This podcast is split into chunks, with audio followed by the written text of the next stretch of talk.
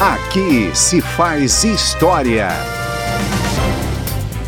A Constituição de 1988, também conhecida como Constituição Cidadã, pela primeira vez conferiu à assistência social a condição de política pública, ao lado da saúde e da previdência social.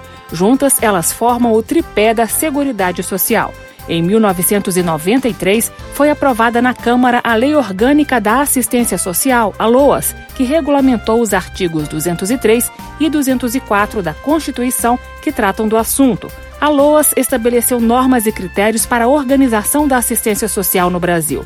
No dia da aprovação do projeto em plenário, a relatora, a deputada Fátima Pelais, à época do PFL do Amapá, lembrou que a aprovação foi fruto de amplo debate. Senhor presidente, eu gostaria também de registrar tá, o empenho de todos os líderes para que pudéssemos hoje ter finalmente aprovado a Lei Orgânica da Assistência Social, agradecer o apoio de todos os parlamentares e, finalmente, é, fruto deste amplo debate, deste amplo acordo, tivemos a Lei Orgânica de Assistência Social votada, que vai garantir, pelo menos, estar nesta direção uma assistência social séria e responsável para milhões de brasileiros que necessitam da assistência social neste país, que é um direito do cidadão. Muito obrigada, senhor presidente. A Lei Orgânica da Assistência Social foi sancionada em 7 de dezembro de 1993, prevendo, entre outros pontos, a proteção social à família, à maternidade, à infância, à adolescência e à velhice.